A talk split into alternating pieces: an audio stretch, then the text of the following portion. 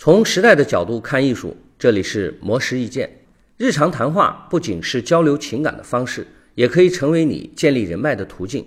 来自六年蝉联美国名牌大学商学院排名第一的美国西北大学凯洛格商学院教授克雷格沃特曼，在《凯洛格观察》杂志的一篇论文中，就介绍了四种通过交谈建立人脉的方法。第一，准备一份关于自己的简介。初次见面时，我们经常会被问到是从事什么工作的，在此你可以加一句话，简洁地说明公司的名称、业务性质以及你的职位。沃特曼表示，一个简洁、清楚、有说服力的回答有助于其他人和你产生共鸣。第二，在合适的时间说合适的故事。沃特曼教授建议每个人都要准备好成功的、失败的、有趣的和传奇的四种故事，比如。在与潜在客户交谈时，说失败的故事可能要比说成功的故事效果更好，这样能显得自己谦虚好学，是很好的合作对象。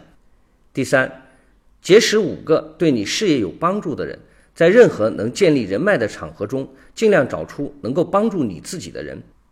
虽然这种做法可能会让人觉得不近人情，但是沃特曼教授却认为这样可以节省每一个人的时间。第四。问一些出其不意的问题。如果你有备而来，你的问题可能会让他人思考、分析并分享出真实的感受。